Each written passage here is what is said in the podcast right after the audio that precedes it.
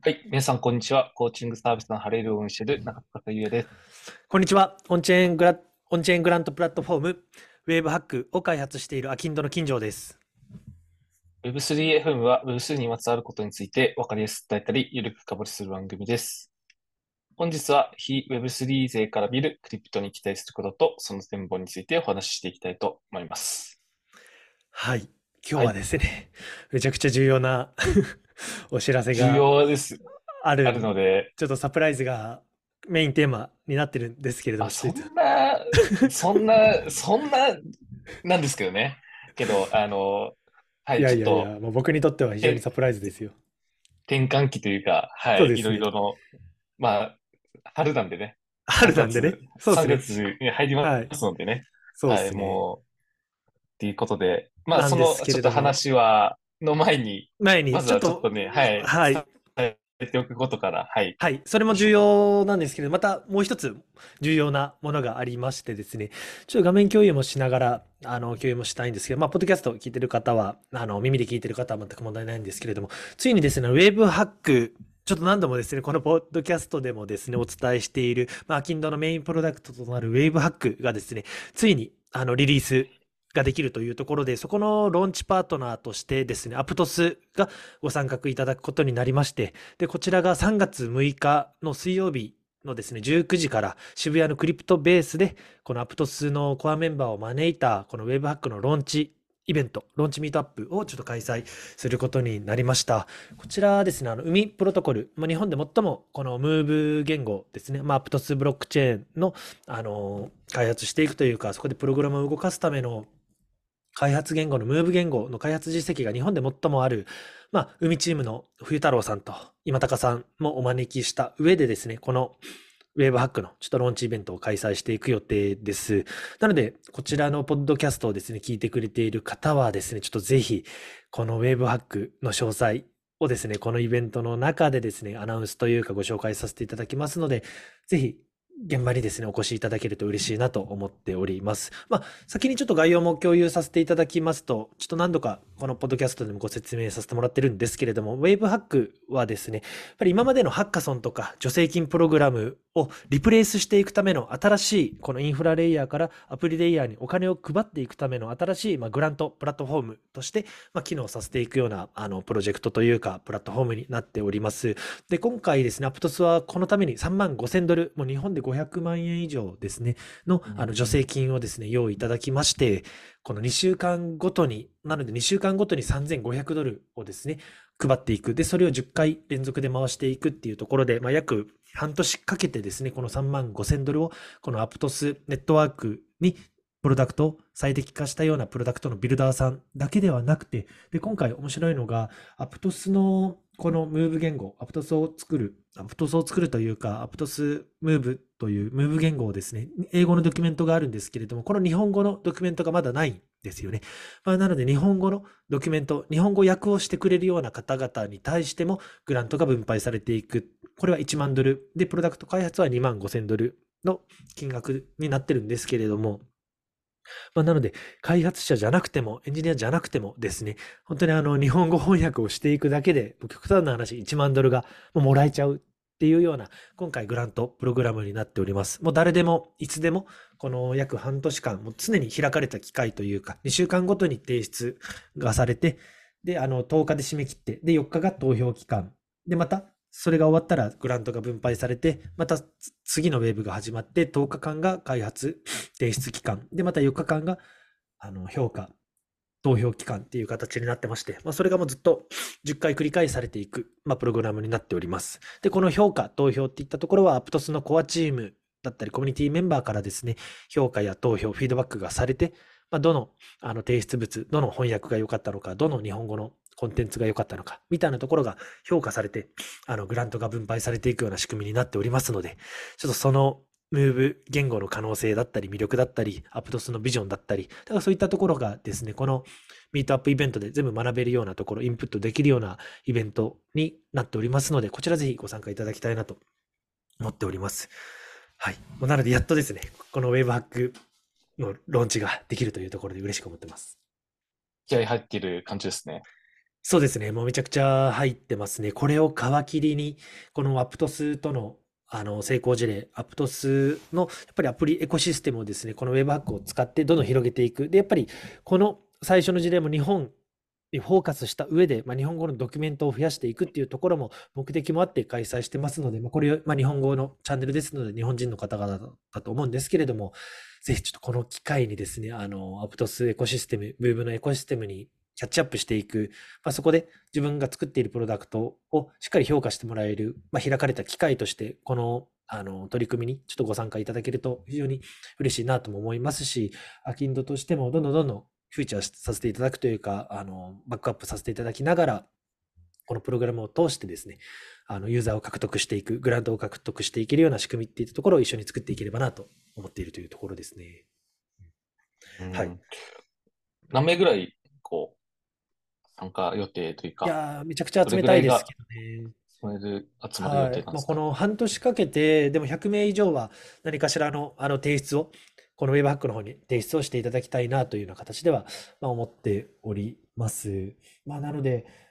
半分はプロダクトの提出、まあ、6割、7割ぐらいかな、プロダクトの提出。で、3割ぐらいが、まあ、こういった日本語ドキュメントの制作に対しての提出を集めていきたいなっていうのは思ってます。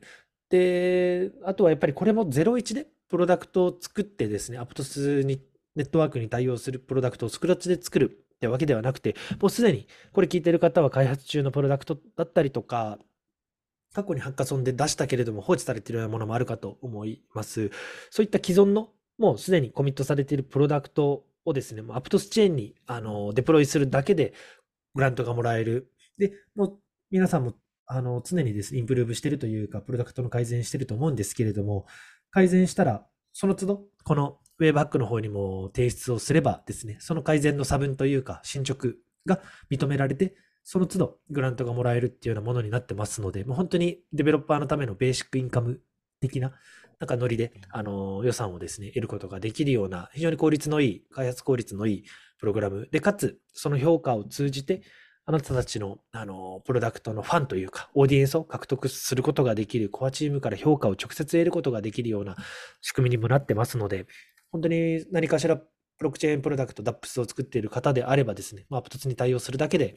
非常にその可能性というか、広がりが得らあの得られるようなものになってるんじゃないかなと思ってますので、まずはですね、このエントリーページをですね、貼っておきますので、こちらにエントリーいただけると嬉しいなと思っております。で、いち早くですね、あの、一般の公開に先駆けてですね、このエントリー、現場に来れない方に対しても、ちょっとその詳細のアナウンスだったりとかは先立ってさせていただこうと思いますので、その最初のファーストウェーブ、やっぱりライバルがいない中でですね、皆さん提出もできるような機会も提供できればなと思ってますので、まずはちょっと気軽にエントリーもしていただけると嬉しいなと思ってますね。はい。そのところですね。はい。昔、この Web3FM のね、あの、ミートアップもやったクリプトベースでの、はい。ああ、大雨の時に。でしたっけ？あの時、大雨でしたっけ？もう、靴びちょびちょでも 懐かしいな。はい。コンビニで靴下買った記憶があります。はい、近くのね、ファミマで。ファミマで。はい。で、まあ、あとこれは、まあ、3月6日から始まる Webpack グローバルのローンチプログラムなんですけれども、また、何回かこのポッドキャストでも話しているように、3月の末からはですね、ウェーブハックグローバルという、またアプトスだけではなくて、他のトップティアのもうブロックチェーンプロジェクトを一堂に会したですね、50万ドル以上の規模となるような、約半年間の、あの大規模なグラントプログラムも開催していく予定でもありまして、まあ、それの皮切りというか、それの最初のあの、なんていうんでしょう、立ち上げとして、このアプトスさんの方で連携させていただくっていうような形になってますので、ちょっとそちらの今後の展開も楽しみにしておいてもらえればなと思ってます。はい、こちらも含めて、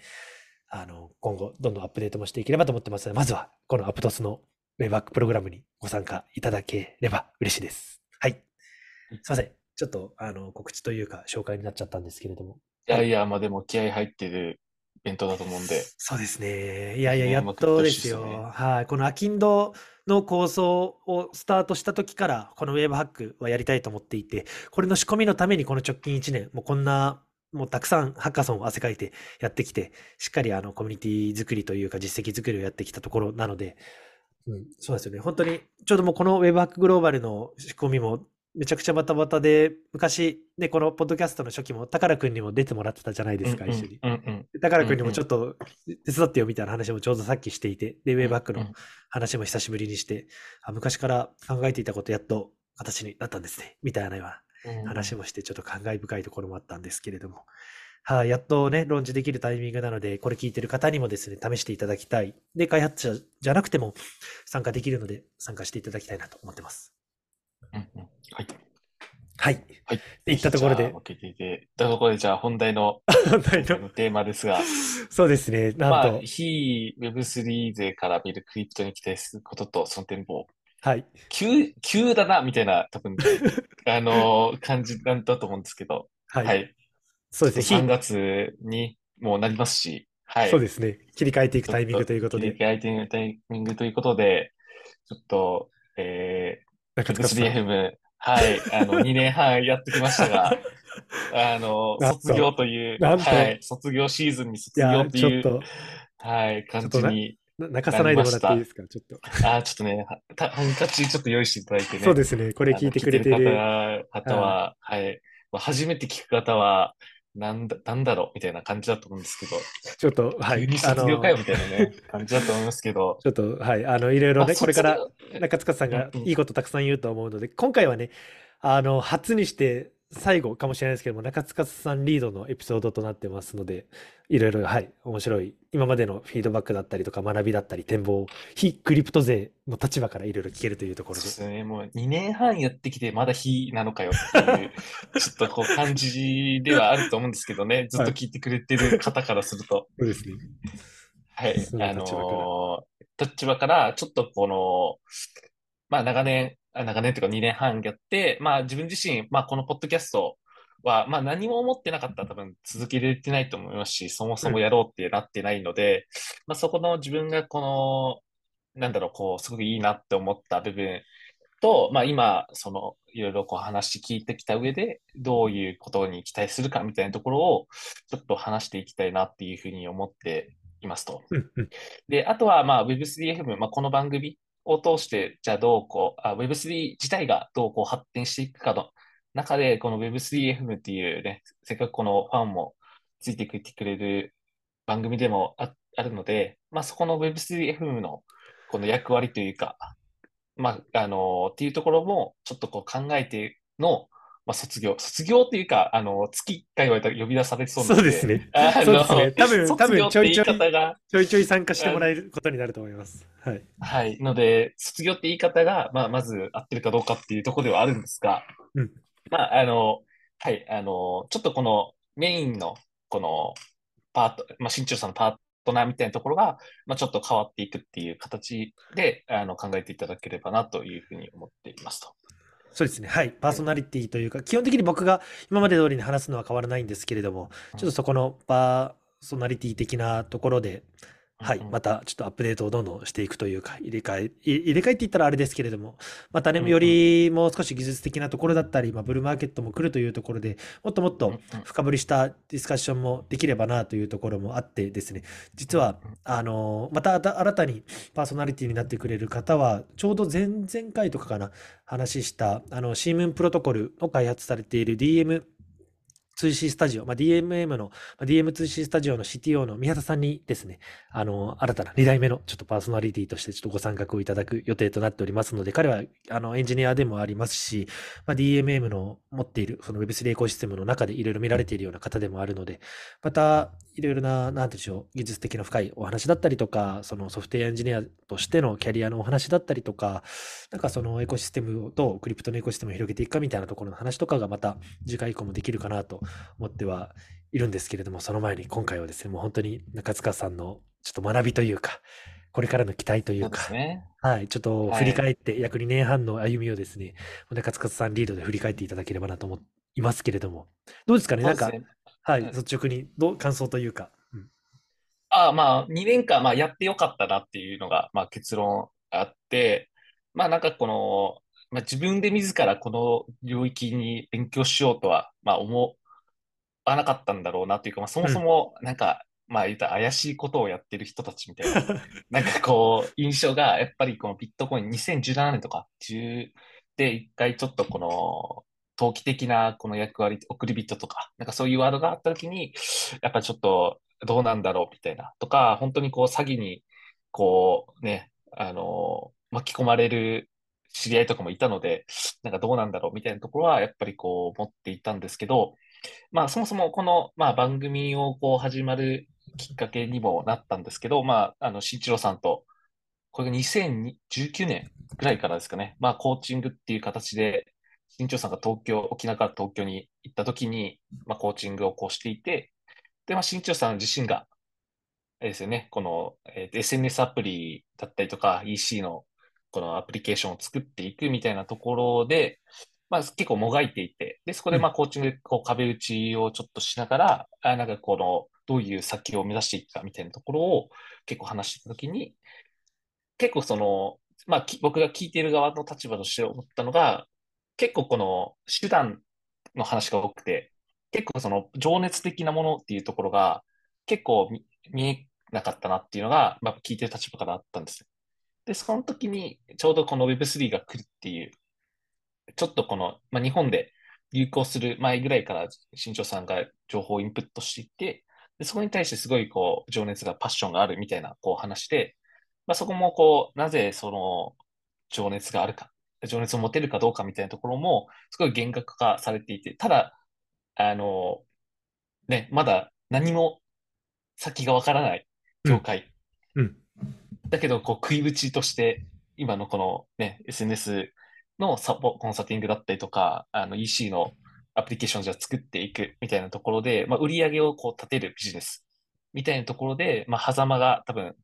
ね、新庄さんなりにあったときに、でもどうしてもこの Web3 の領域、インターネットがこう変わるタイミングが来ている中で、今までインターネットでが自分がめちゃめちゃ好きだったのに、このタイミングを逃してしまうと、うん。みたいなところで、それだったらこっちにやりたいみたいな話がこうしていて、で、その時にこの DAO、その時 DAO ですよね。DAO が自立分散型のこう話で、この、えっと、あの、トップダウン、トップダウンじゃない、あの、あ中集権型の。このビジネスじゃなくて分散型になっていくみたいな。で、まあ、プラットフォームがこれまで買ったものが一気にこう変わっていくみたいな話を聞いて、あ、自分がまあ、なんかそこがす、あ、すごい、僕自身もなんか共感できて、なんかすごくこういい話をこう、僕だけ今聞いているみたいな、まあ、状態だったので、まあ、それをもうちょっとじゃあ、いろんな人に聞いてもらいましょうみたいな。どうですか？ポッドキャストとかやってみますか？みたいな。っていうのをちょっと提案したら、提案して、じゃあこれじゃあ実際やっていきましょうみたいな感じになったのが、まあ、そうですねこの番組のきっかけみたいな。覚えてます？あもちろんもちろんもちろん覚えてますよ。やっぱりいろいろね問いかけてくれるわけで、やっぱりいろいろ引き出してくれるわけで、やっぱり僕のその、やっぱりずっとリサーチしてたわけですよ。このやっぱりクリプト Web3 はある程度もう本当に2ヶ月ぐらいがっつりリサーチしないと、やっぱりその壁は越えられないのかなみたいなのは、やっぱりいろいろ見ていて感じる中で、僕ももうこの領域めちゃくちゃなんかワクワクするなというところでめっちゃリサーチしていて、やっぱりインプットめちゃくちゃしてたから、やっぱりアウトプットできる場が、もうこういったコーチングの場ぐらいでしかなかったので、もういろいろ聞いてくれたらもう 席を切ったようにガーって話してたので、やっぱりね、それ、そこまで語るんだったら、そんな熱量を持って語るんだったら、なんかみんなに聞いてもらった方がいいんじゃないですか。みたいな感じの。アドバイスをもらってスタートしたっていうのは覚えてますね。いやいや、非常に、はい、いいうん。アドバイスだったなと思いますし、うん。うん。いや、感謝してます、本当に。いや、で、それも、な、なんでそれがいい、あの、それやった方がいいなと思ったのが、まあ、そもそもなんか新千代さんが、その、掲げてる、まあ、ミッションというか、ビジョンというのは、なんか、やっぱ自分が楽しいと思ったことは、もっとやっぱ、どんどんこうやっていくべきだよね、みたいなところで、で、言ったらこうね、あの、友人とかっていうところでの話とかよくされてると思うんですけど、なんで楽しくない仕事をやるんだ、うんみたいな。うん。なんで自分が楽しいと思った仕事をやらないのかみたいなこう話とかがあったりとか、あとはその自分が好きなことをやってインプットしたことをこうちゃんとアウトプットして、そのアウトプットしたことが、また他の人がこうそれを見てインプットし始めて、またアウトプットしていくみたいな、なんかそういう循環作ると、もっといい世の中になるよねっていう、うん。もっとこう楽しい世の中になるよねみたいな、まあそういうなんか価値観があるって話をまあずっとこう、まあコーチの時に聞いていて、うん。まあそ、そうだったらそ、そこをやっぱ自分がこう、自身で多分やっていってもらうのが一番いいんだろうなっていうところがあったので、うん。まあ、ブログとか、そういう SNS とかのアウトアウトプットは、新庄さんはずっとこうやっていた部分があると思うんですけど、まあ、それもやっぱり、あのーもっとこう言葉で伝えていくっていうところが、なんかあるといいのかなっていうところがあったりとか思ったので、で、昔はなんか、あのね、ポッドキャストじゃなくて、二人とも TikTok とかやって、はいはい。あの、なんかうまくいかなかったとこがあったんで、あの、個人でね、それぞれやろうとしてましたけど、うん。ほんと数回で終わるみたいな。まあそこをなんか一緒に、こうなんかできて、こう、ね、あの、育こういうなんか一つのことを育てていくみたいなことがなんかできるのであれば、まあ、あの、まあ自分自身も楽しいだろうなと思うのと、まああの勉強にもまあなるだろうなっていうところで、ちょっとこう、提案させてもらったっていう感じで、まあ実際本当にこう、学びもありますし、あの、まあ沖縄だとこれをやってるのって本当数知れずというかアウトプットしてる人なんてほとんどいないので、何かこうイベントがあれば、なんかモデレーターとして呼んでもらうみたいな、っていうこともなんかあったりしたので、まあ本当になんかいい経験につながって、本当アウトプットの場があったら、まあ次のこの、あの、まあ、インプットの場があったら次のアウトプットの場が生まれるみたいな循環が、まあこのポッドキャストを通して、なんかこうできてきたなっていうのがあったので、なんか僕自身はこう非常に始めてよかったなっていうふうに思って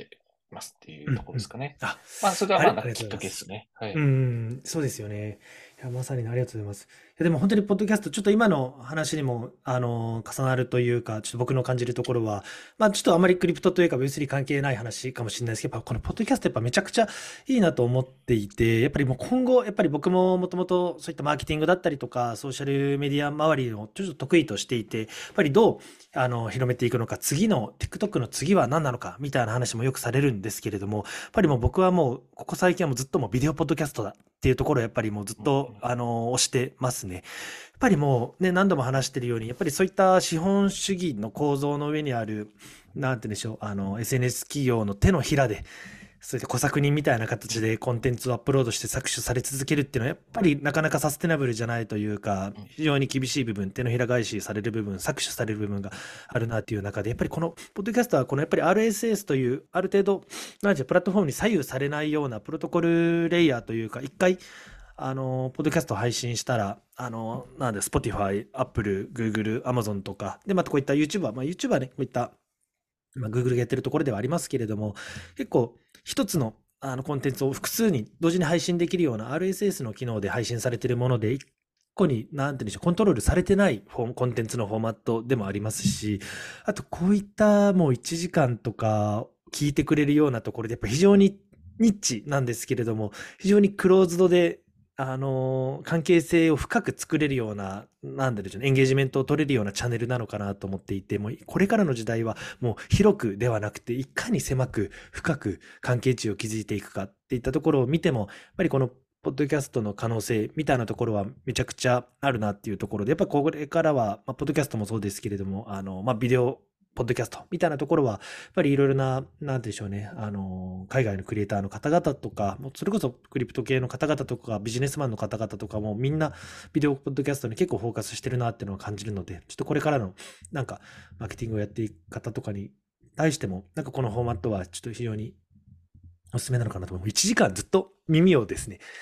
あのー占領できるわけです。ちょっと言い方があれかもしれないですけれども、非常にやっぱり関係値が作れますので、やっぱりこれきっかけで、中塚さんもそういった登壇のオファーも来たって言ってましたけど、やっぱり僕もめちゃくちゃ多くのいい機会が得られたとも思いますし、これはめちゃくちゃ良かったなと思いますね。で、ちょっとすいません。なんか、話がちょっと今ずれちゃったなと思うんですけれども、そうですね。はいいや、でも本当にインプットとアウトプットを同時にこうやって、あの、できる、クリプトを学ぶのが、学ぶことがめちゃくちゃあるわけで、もう日々すごいニュース、ね、うんもう毎週こんな話してるのにも、以上にやっぱたくさんのニュースがあるわけですよ。やっぱりそういったインプットの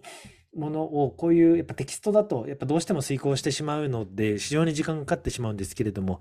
ぱりこのね中塚さんの素晴らしいリードのおかげで。いやいや、まあだからそこがちょっとね、今回、はい。あのーなんかこうね、ちょっと一歩引こうかなって思った理由で、言ったら、まあ、新庄さんがピッチャーなわけですよ。僕がキャッチャーなわけですよ。まあ、新庄さんが投げる、まあ、話しかける言葉を僕はまあ受け止めるみたいな。で、本当は多分いいキャッチャーで言うと、もうちょっと引き出すのだったりとか、リードしてきていくっていうのが、できるともっと本当はポツケスとして、あの、番組としてもっと良くなるんだろうなと思ってる中で、まあ、最初に比べてやっぱり技術領域がうん。こう多くなってきてる。で、やっぱうん。この始まった当初も、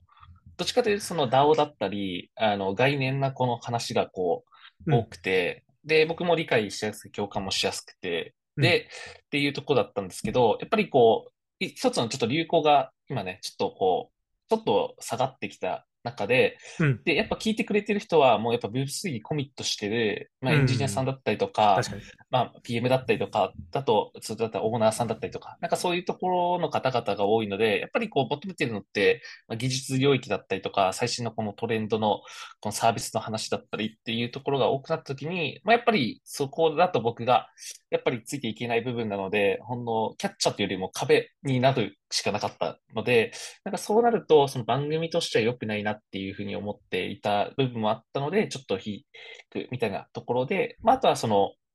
なんですかね、まあ一つのこう、こう循環じゃないですけど、やっぱりこう、同じ人がずっとそこに居続けるっていうところって、あんまりこの、良くないなっていうのは自分の中で価値観があって、まあこれはまあ、鬼滅の刃のちょっとこお、の、なんですかね、あの、例え、例え、例えが合ってるかちょっとわかんないですけど、はい。あの、寿命がない鬼とうん。死んでいく寿命があるに、あの、人間、まあ、うん。まあ、どっちが強いのかみたいな、こう、あのところで、まあ、鬼滅の刃の人がなんか言ってるわけではないと思うんですけど、うん。まあ、僕が勝手に捉えた、こう、あのことなんですけど、まあ、鬼滅の刃のこう鬼ってまあ死なない、あ、寿命がない。うで、ん。あの人間は寿命が、あの、あって、その寿命があるけども、次の世代にどんどん、あのスキルだったり、こう思いだっていうのを紡いでいって、で、お鬼をこう倒していくみたいなこう話だと思っていて、で、やっぱ最終的には、あの、紡いでいった人が勝つみたいな。こうんストーリーだと思っていて、で、やっぱり紡いでいった方が、やっぱりこう、いいものになっていくよね。で、鬼はやっぱりこう、まあ知らないけど、自分はないけど、あの、成長はないよね、みたいなところだと思うので、で、ようやくやっぱりそれはこう、覆されるタイミングが来るみたいなところがあると思うので、で、ここの価値観が僕はなんかすごく好きで、あの、やうん。っぱりこう、入れ替わることってすごくうん。大事だうん。なと思っているんですね。うん。で、うん。そんな時に今がちょうど本当技術領域がこう Web3FM では多くなってきている部分で、まあ僕のような、なんかね、こう非、このクリプト勢、Web3 勢よりかはもうちょっとやっぱりコミット、あの、コミ、コミった話ができる方が入ってくれた方が絶対いい番組になるんだろうう。なっていうんところで、ちょっとまあ新庄さんにちょっと話したみたいなところではあるっていう感じですと。はい。はい。これで、ん。はい。まあちょっと、ただでね、あの、今、ポッドキャストは、今は Web2 領域じゃないですか、この番組自体は。あの、Web2 とかツールを使っているのは。まあ、特にね、このポッドキャスト配信にブロックチェーンの技術は、まあ、使ってね、ないですからね。本当はなんかこれがあると、あうん。の、いざ DAO 的なことができるわけじゃないですか。最初の人がちゃんと報われる、この、なるほど。まあまあ形が。作れると思っていて、まあ、で、だから今までの、その、ぼ僕自身、この Web3 の領域でめっちゃいいなと思ってるのが、やっぱうん。最初の、うん。あの、きっかけ作った人、01を作った人が、ちゃんとうん。報われる技術がブロックチェーンうん。なのかなっていうところがあって、うん。なので、そこの、やっぱた立ち上げる勇気だったり、立ち上げるこの難しさだったり、まあそういうところをちゃんと乗り越えてきうて、ん。やりてきて、ちゃんと形をこう作って次にこう、あのーちゃんと引き継ぐうみたいん。なところの中でこう、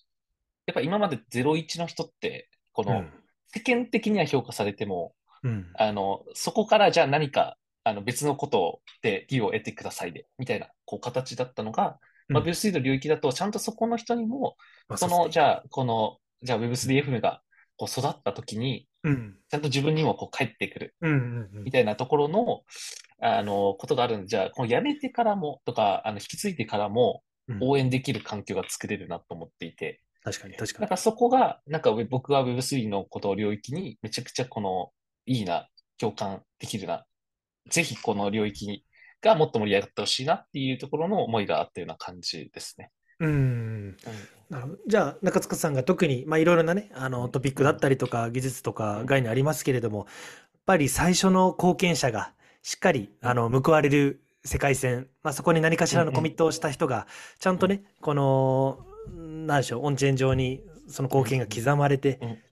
もう後々の歴史が経った後でも、しっかりそこが参照されて、証明される、努力が証明されるような世界線っていったところが、すごい、あの、共感できるなというところってことですね。そうですね。まあ、証明されていって、で、ちゃんと評価されるみたいなところで、で、あとは、あの、カンタロウさんの最初のそのサービス、DI、DID のサービスそうですね、DID 領域の、はい。うん。まあ、ここもなんかすごくね、あの、いた自分がそのブロックチェーン、その証明書がいっぱいあったときに、それうんをちゃんとこう可視化できるようなこうサービスみたいなところだったと思うので、なんかそういうところも、いたらこう、あの、証明書がいっぱい、今なんかこう、乱雑にいろいろ集まったときに、ちゃんとその的確にそういうこう証明がされるってなると、まあなんかひ非非言語コミュニケーションがなんかできるなと思っていて、評価に対しての。うんなんかそこがすごく、あの、いいなっていうところは、なんかこう、今でも覚えてますね。うんうんうんうん覚えてますし、今でもその、まあ、ぜひこれあると、本当まあ僕、あの、就職活動とかめっちゃ失敗してきたタイプなんで、うんそういうのを、で、困ってる人たちとか、ちゃんと本当はね、いろんな能力あるのに、うん一瞬のこの10分と20分だけで評確かに価される世の中よりかは、もうちょっとこうちゃんと評価されるところを評価さしてくれる。なんかそういう世の中になるのかなっていうところ確かにで、確かうん、なんかすごく僕的にはこう、に。うん。良かったなと思って、だから今でもその DID のそのカンタロウさんとかのサービスうん。お話はちょっとね、非、あの、Web3 勢とかも聞いてもらえると、すごいいいのかなとは思いますかね。もうだいぶね、うんもうだいぶ前のエピソードですけれども、そうですよ。いや、でもでも、いや絶対そうなるでしょうね。もうこれから、あの、あらゆる活動がオンチェーンに全部、あの、刻まれて、オンチェーンベースになって、で、それが、なんでしょう、その過去の、今までではおいろいろなインターネット上の活動あると思いますけれども、それを参照するってやっぱり非常に難しかった、うん。あらゆるそのプラットフォーマーでやっぱりクローズドなデータベースで情報を管理している中で、それを集約して、そのエビデンスとして出すこと、プルーフとして出すこと、非常に難しかったですけれども、もう本当にオンラインの活動だけじゃなくて、オフラインの活動も含め、あの、ふオフラインの活動も含め、なんか本当に全ての行動が全部データとしてうん溜まっていく。もちろん GKP とかのあの技術のおかげで特異性がある状態で蓄積されていって、まあ、そういったところ全部含めてあの評価されていくっていったところは絶対あるべき姿だなっていうのがありますよね。いや僕もあのめちゃくちゃそこは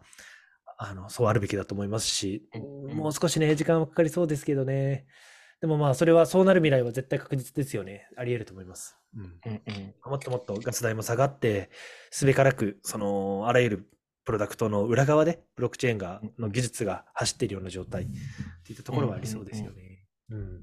そうですね。なんかそういう世の中になってくれたらいいなっていうやっぱ思いが、なんかあっての、なんかこの、やっぱ始めれたっていうところとか、続けられたっていう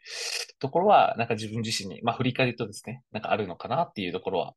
あったりとか、うん。うん。まあ、あとは、やっぱ AI との、えこの相関というか、なんかそういうところは、なんか聞いてて、僕もなんかこのトレ、トレンドと本当合ってるし、その AI の延長線上での、この課題というか、AI が発展した時の課題として、ブロックチェーンがあるっていうところは、本当にこの、ちゃんと順番なんだなっていうところがうん、この、ちゃんとなんかこのインターネットで、なんかいろいろやっぱ複雑なことありますけど、やっぱトレンドとしてやっぱ順番があるんだなっていうところが、なんかすごくこう、あのなんかはま、はまったっていうんですかね。はいはいははいはい。まったっていう、こう、感覚になって、うんでやっぱそこもね、あのまあ、今までクリエイターの人たちが、こういう Web3 領域で搾取されてる、こう、ところに対して、で、なおかつ、その AI が出たときに、じゃあ、クリエイターの人たちって、こう、評価が、どんどん、この、AI とクリエイターどっちが本物に作ったの？みたいなのが分からなくなってしまう。ってなると、本当にこう、ものを作るとか、あの、生み出す人がだんだんいなくなる。世の中になったときに、じゃあそれをこう生み出す人を証明書するのが Web3 のこう技術だっていうところに対して、本当にこの順順番っていうか、ろにちゃんとなっているっていうところは、うんなんか本当にこう、あのーすごいうん。共感、共感というか、すごい感銘を受けたっていう感じではありますね。なるほどはい。そうですね。そのまさに。で、またその先には、今、Apple Vision Pro とかもありますけれども、まあ、そういうメタバース的な領域で、アバター的なそのアイデンティティみたいなところの証明だったりとか、な自分がね、デジタルツイン的な形でいろいろなね、なん、なんて言うんでしょう、もうアバターが勝手になんか稼いでくれる状態でも、ちゃんと自分にうん。そういった、あのーなんだろうな、稼いだ貢献のリターンみたいなところは帰属されていくっていうところも、またメタバース的な領域でも、うんなんかインフラとなってブロックチェーンとかはワークしていきそうだなっていうのも確かに思いますよね。うん。うんうんうんうん。そうですねね。いやいや、なんかまあ逆に、うんなんて言うんでしょう、客観的に結構聞いてくれているというか、まあ特にそのクリプトど真ん中でやってるっていうお仕事でもないと思うんですけれども、はいはい。逆に、なんすかね、こういったところをクリアしないと、ちょっとまだまだ浸透しないんじゃないか、こういったところがやっぱり大きな課題としてあるんじゃないかっていったところは、なんか今まで聞いていたところもそうですし、普段生きていて、なんかどう感じますかね、ハードルになってる部分ってどう思いますか？ハードルの部分で言うと、その、やっぱり世の中の人が今必要なのかっていうと、この必要性のうん、この、ないこと。まあ、緊急度とか重要度とかありますよあ、そうですね。その重要度は高いからやってる、エンジニアさんがやってると思っているんですよ。で、うん。どっちかというと、その緊急度として、うん。あのー必要性がないっていうところがうんうんう、ん。あのーあるんじゃないかなとは思っていますなんで、なんかそこのこう緊急度が高くなる、高くなっているやっぱ地域、まあ、東南アジアとかそういうところに関しては、やっぱりこう使われているというところなので、まあ、今日本におけるっていう話だとは思っているんですけど、まあ、そこが、やっぱまだまだこうあの必要性があるものではないっていう感じなんじゃないかなとは。ね。かね。まあ、そうですよね。まあそまあまあもう普通に便便利というかね、もうなかなか pain をがある領域を探していったところも結構難しくて、なのでエンタメ系のそういった VTuber だったりとか、なんかそういった AI を使ったエンタメ系みたいなところも出てますけど、やっぱりなかなかそういった緊急度の高い、その pain のある領域どっか。で、それがブロックチェーンで、なんだろう、これまでよりも10倍よくエレガントに解決できるのかって言ったら、なかなかまだそういった領域はうんうん、現状だとちょっとないかもしれないですよね。少ないかもしれないですようんね。うんうんうんそうですよね。 crypto 領域の中の課題を解決するみたいなのはたくさんありますけれども、そもそも課題だらけだったりするので、もう少ししこのリアル世界の pain を解決できる領域ってところはまだまだ、うん。そうですね。まあだからそこが、じゃあ、その、なんだろう、新庄さんがよく火星の話をするじゃないですか。火星をこう作っていくみたいなところで、じゃあ今、地球に住んでる人の課題を解決するものなのかっていうところのこの比喩表現をすると、じゃあそうじゃないっていう判断でもあると思うんですよ。だから一生別にこの必要性にあるものじゃないけど、もう地球を出たいっていう人からしたときに、そうですねち。ゃんとこの火星が、でも、ちゃんと生きていけるんだよ。もはや火星の方が生きやすいんだよ。うんって。いう人たちにとって、ちゃんと受け入れる場所を、今、多分この Web3 の領域の人たちが作っている。と思うので、だから別になんかこの、ね、こう、流行にならなくてもいいものうん。でもあるかもしれないというか、本当こうなんか分かる人に分かるで、本当にじゃあ100年後はでも地球に住んでる人と火星に住んでる人も逆転してるよね、うんみたいなこう状態になうんる可能性は全然あるんだろうな、みたいなところは、で無理してなんかこういったね、日頃の日常生活のもうなんだろう、無理やり課題をひねり出してやるっていうよりかは、もう全く別うん。世界のもう DeFi 領域の課題だったりとか、まあ、そういうゲームをやる上でのやっぱりそういった資産をしっかり保ち続けるっていうところだったりとか、うん。クリエイターのそういったなんだろうマネタイズのあり方だったりとか、なんかもっともっとままさにそこの火星領域の crypto 領域の中の課題に向き合うことによってじわじわと広がっていく人口が広がっていくよりその火星が過ごしやすくなっていって人口が逆転していくっていったようなところを目指すのが、うん正解だろうなっていうのは確かに僕もうん感じますね。確かそうですね。で、前、もうちょっとこれも前の話で、レイヤーの話とかもそうじゃないですか、もう、だ今、この土地と、あの、ガバナンス、あの、まあ、政治の部分はまだ、あれか、じゃあ土地自然か、自然の部分かな。そうですね。一番最初に自然があって、カルチャーがあっ自て、じゃあって、うん政府があって、みたいなのがあるじゃないですか、階層が。うんなった時に、じゃあ今は本当だから自然というか、自然を作っていく話じゃないですか。まあだからアダムとイブぐらいのこう話ですよね。確かに確かに。そういうこう話を今なんかこう作ろうとしている中で、でそういう状況でいきなりじゃあ人が住もうとは思わないっていう、かなっていうところなので、まあそもそもだから今人が住むところではないから、別に人が集まらなくていいんじゃないっていう、こう、話だけど。ど、やっぱでも、その、言ったら火星に対して、まあ、火星って一応、まあ、これも比喩表現なので、ね、あれなんですけど、まあ、新しい場所を作りたいっていうことに対して、やっぱこの情熱がある人たちはうん。今入っているわけなので、うんだからそ、そういう人たちがいる限り、やっぱりこう何かがこう生まれる可能性は全然はいはいあるというか、本当にこの、本当先を見据えた上で、本当にこうガラッと変わっていくというか、本当移住、あのーそっちの領域に行く人がこう増えるのかなっていうところがあるので、まずその自然環境というか、まずこの環境を作っていく人たちは本当環境が作れたときに、あのーまあ、カルチャーですね。カルチャーがこう生まれていってみたいなところがあるし、まあ、あとは一番多分インパクトとして人が一番この、この領域が入ってくるっていう人が増えるのであれば、やっぱコンテンツ力が一気にこううん上がってくるというか、まあ、あの、まあ、地球でも受け入れられたコンテンツ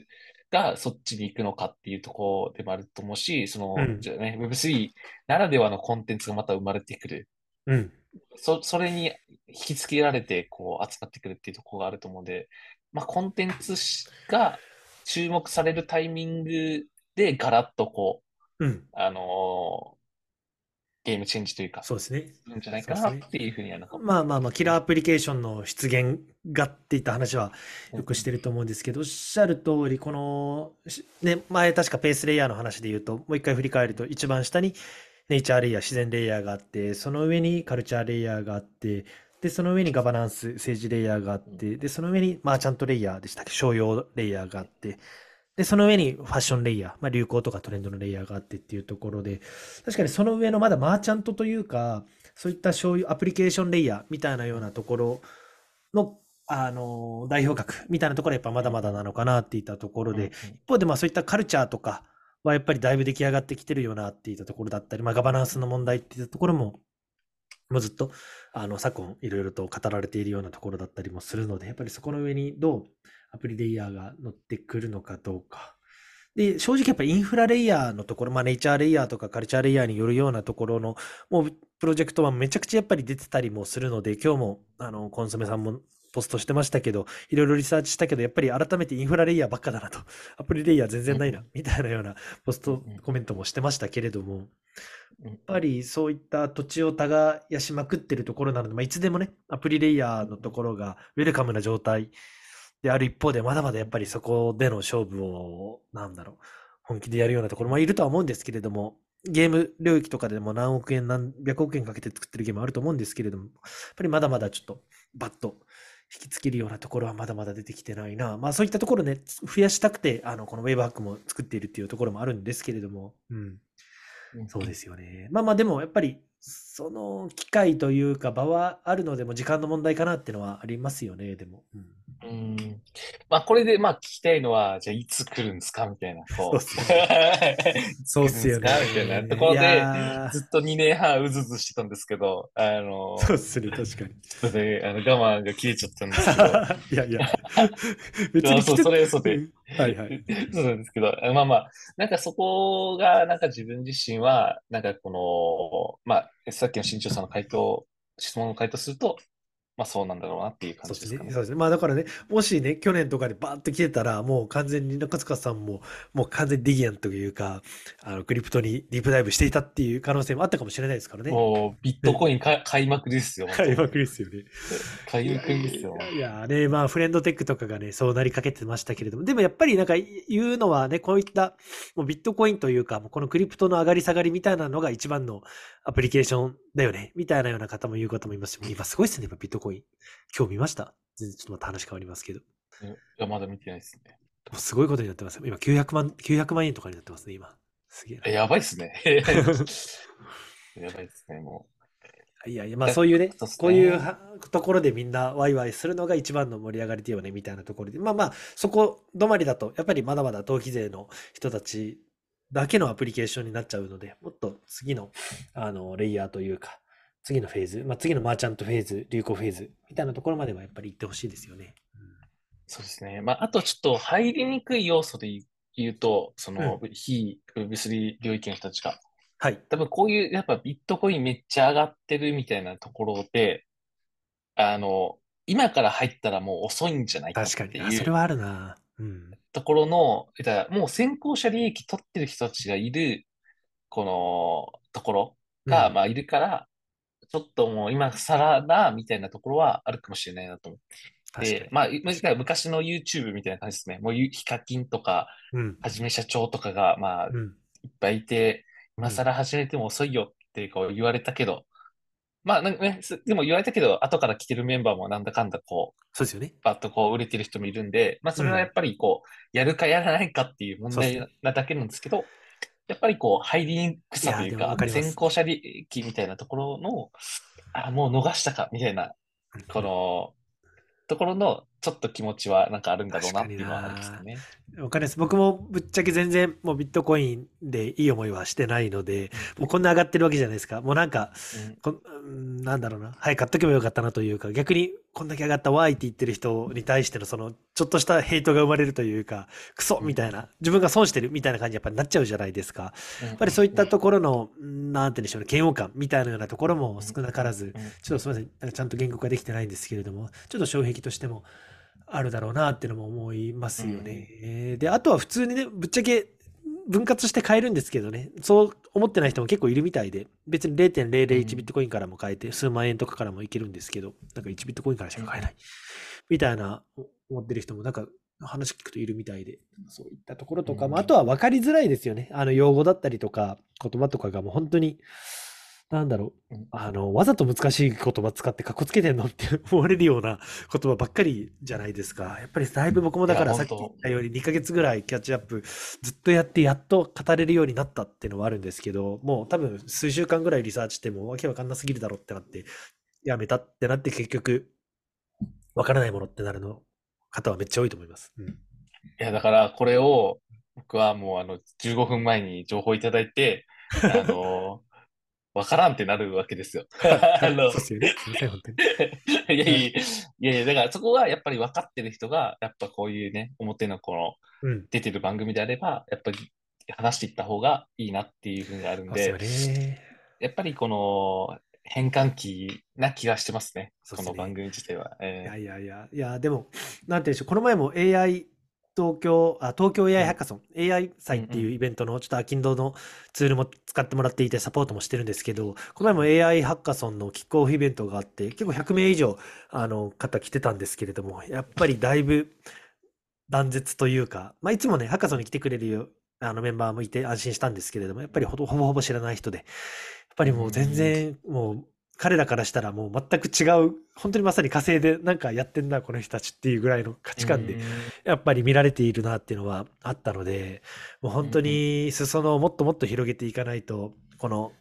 あのグローバルはまあ一旦置いておいて、国内の盛り上がりはあのありませんし、やっぱりそこのもっと分かりやすく、あのなんだろうな、技術の魅力だったりとか可能性を知ってもらえるような機会っていったところは、やっぱりなかなか広がっていかない、あの大きな、うん、なんて言うんでしょうね、要因にはなってるのかなってのは思いますね。これもね、もっともっと聞いてほしいんですけどね、やっぱりなかなか、なんかバズるものじゃないじゃないですか、こういったポッドキャストとかいうのは。もう、そう、バズるものじゃない。いや、なんかねバズる、やります？なんかこう、あの、切り抜きとかみたいな。そうですよね、切り抜きとか。いやいや、でもよ、あの、重要だと思いますけどね。いや、バランスですよね。そう。うん、僕はもう逆にね、このクローズにすることによって、本当にいいコンテンツやれば、またちょっとすみません、さっきの話に戻っちゃうんですけど、いいコンテンツをごく少数の人にしっかり伝えれば、そのごく少数の人は絶対口コミするんですよね。このポッドキャストいいよ、この人いいよ、みたいな感じで、お前知ってるか？みたいな話をすると、それが一番の、あの、めちゃくちゃ強い獲得チャンネルなのかなと思ってます。もう広告とか SNS で見るとか、あの、なんだろう、CM で見るとか、もうそういったレベルじゃない、知ってる友人から、信頼してる友人からの口コミの、なんかコンテンツだったり、情報だったり、サービスっていったところが非常に重要かなと思ってだからこそクローズドで強力に価値を届ければ、あの、口コミが自動的に発生するので、じわじわと広がっていくのかなっていうので、これからはもう本当にクローズドコンテンツで、かつ、あの、しっかり文脈のある、ナラティブのある、深いコンテンツっていったところがもっともっと見直されるんじゃないかなと思うので、ちょっと、中塚さん、なんか逆に、あの、別のポッドキャストは始めたりしないんですか？別のポッドキャスト、あ、Web3 以外でってことですか？そうそうそう。Web3 このね、このこの2年ぐらいの、このあれを生かして、学びを生かして。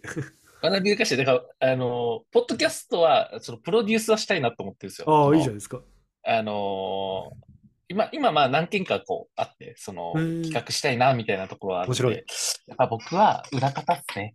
裏方がいいなっていうふうには思っているんで、いやいやいやいや。そういうなんか企画構成みたいなところで携わりたいなっていう、まあ、沖縄のキャリアの、うん。HR 領域の人たち、やっぱ結構つながってるんで、そういう人たちと、キャリアの部分の話だったりとか、あとはその、クライアントさんで、まあ、すごくいい価値観を持ってるというか、ビジョナリーな人たちが多いんで、そのビジョナリーの人たちになんか語ってもらうみたいな回、まあ本当好きなことを話してもらうことが一番その価値観の浸透になるなと思っているので、なんかそういう、あの、まあ本当にこう聞く人って限られてくるんだろうなと思うけど、すごくこういい話あるんだろうなっていうところの会話をちょっと作れるといいなとは思ってますね。確かに結構その採用候補として、ポッドキャストやっているね、スタートアップとかめちゃくちゃ多いじゃないですか。そういった文脈ありですよね。沖縄の人材を増やすみたいな。やっぱ沖縄はね、やっぱ常に人材不足というかうん人不足みたいなところはあると思いますし、こういうちょっとテック人材みたいなところはもっともっうんと、あの、島には必要だとも思いますので、そこら辺面白そうですね。うん。そうですね。なんかそういう領域で話していけると。いいいなっていうところで今、はい、今いろいろな人巻き込んでやろうとは思ってます。やー、面白い、ワクワクします。なるほど。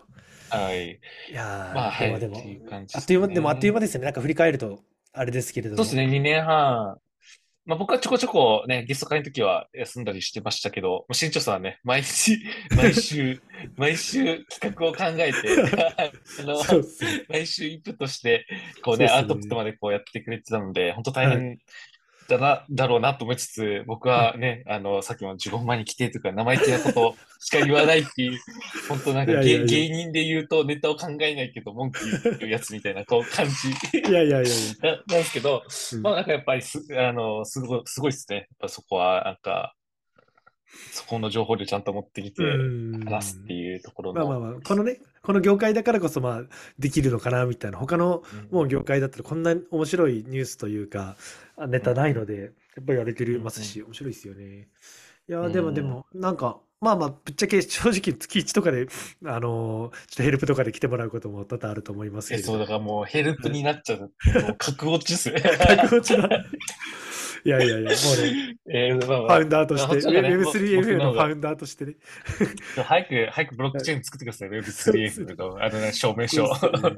そうっすね。証明書を作っていただいて、あの、うんそれをちゃんと持って証明するみたいな。それから、このポッドキャスト自体がちゃんとブロックチェーン化してくれたら一番早いですよね。そうっすよね。なんかあるのかな、そういうの。それこそ、なんて言うんでしょう。あのー、この前ゲストにも出てもらったトリビアテックの、あの、メンバー、DNA のメンバーも、あの、クリプトルーデンスっていうポッドキャスト始められていて、そのうん動画をですね、NFT として、あの、ミントできるようになってるんですよ。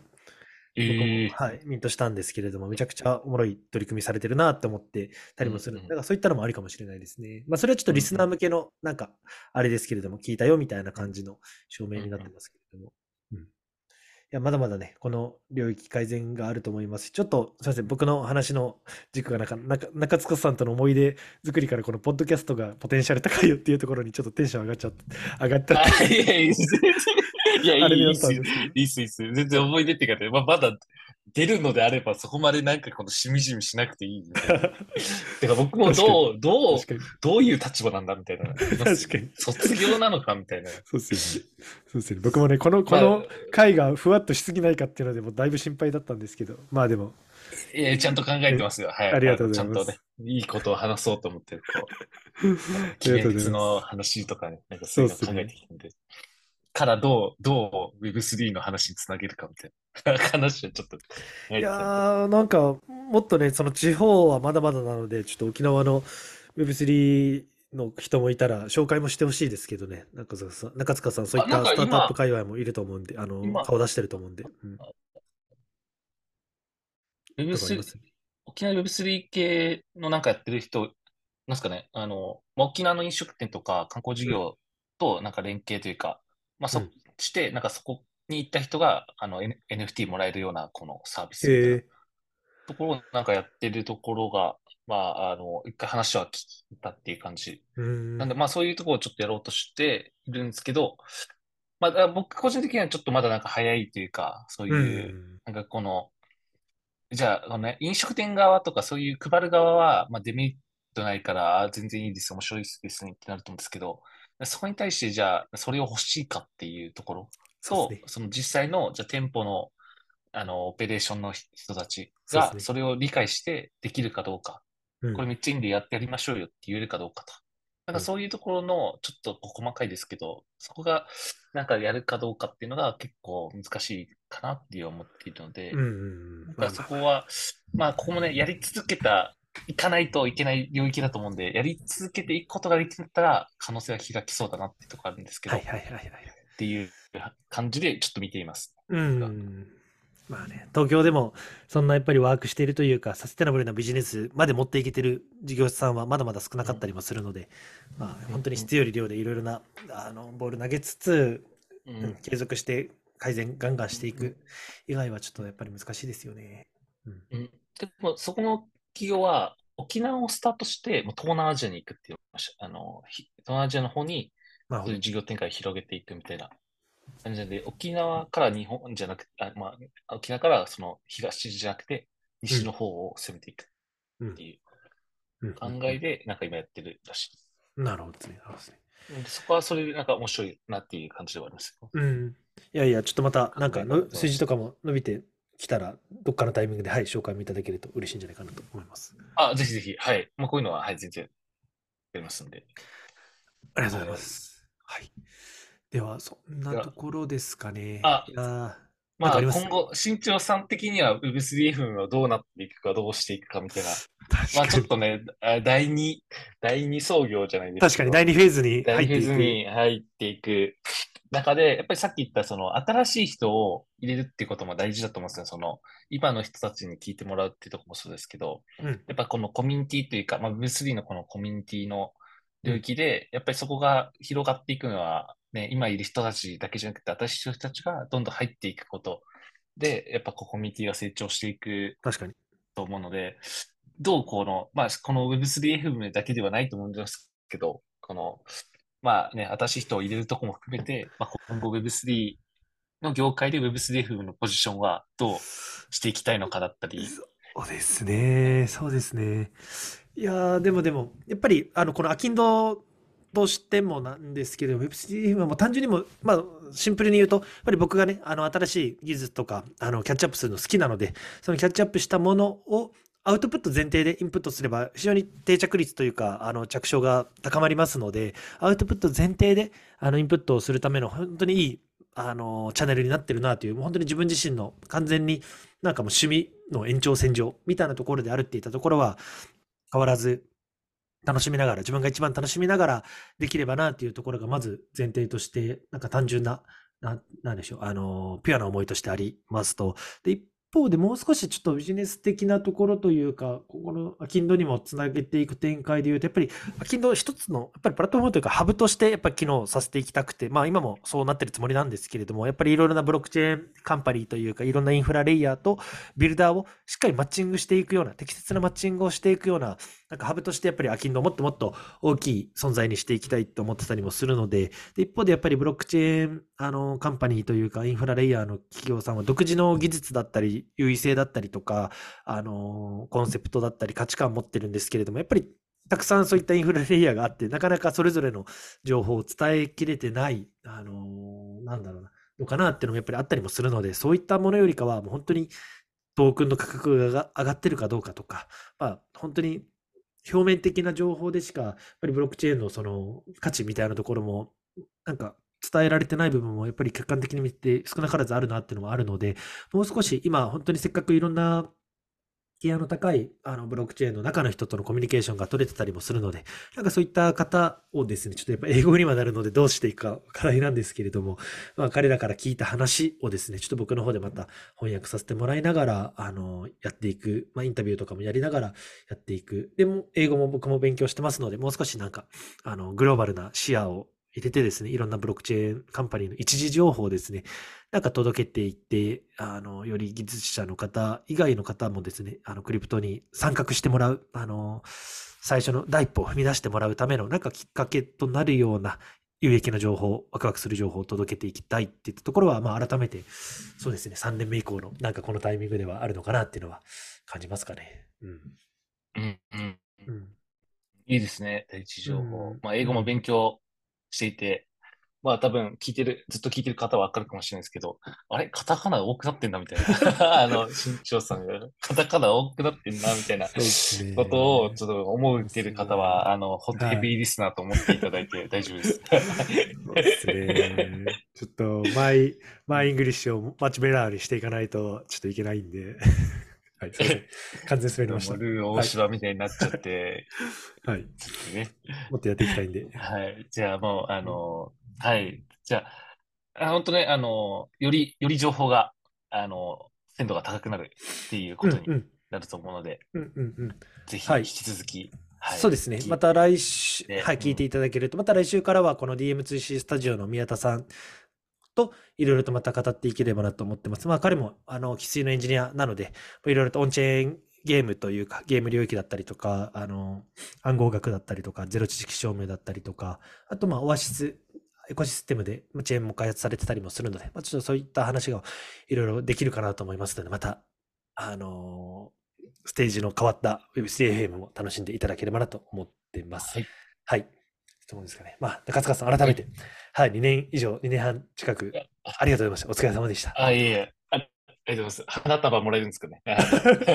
ありがとうございます。ちょっと、ズームの、ズームの、ズームのグッドマークだけ送ってきます。グッドマーク。はい、ありがとうございます。はい。まあまあ、また出るんですよね。そうですなんかよ普通に読むと思います。はい。ちょっと宮田さんも、ちょっといろいろ子育てもあって、あの、都合合わないタイミング多そうなので、はい。はいまあね、独身の、あの、暇人は、はい、あの、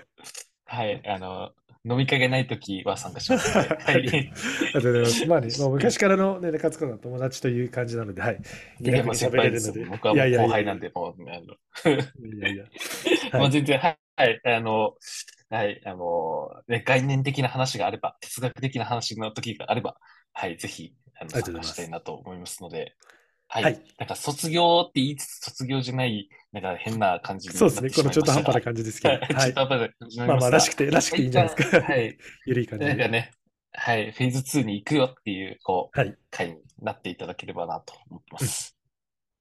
はい。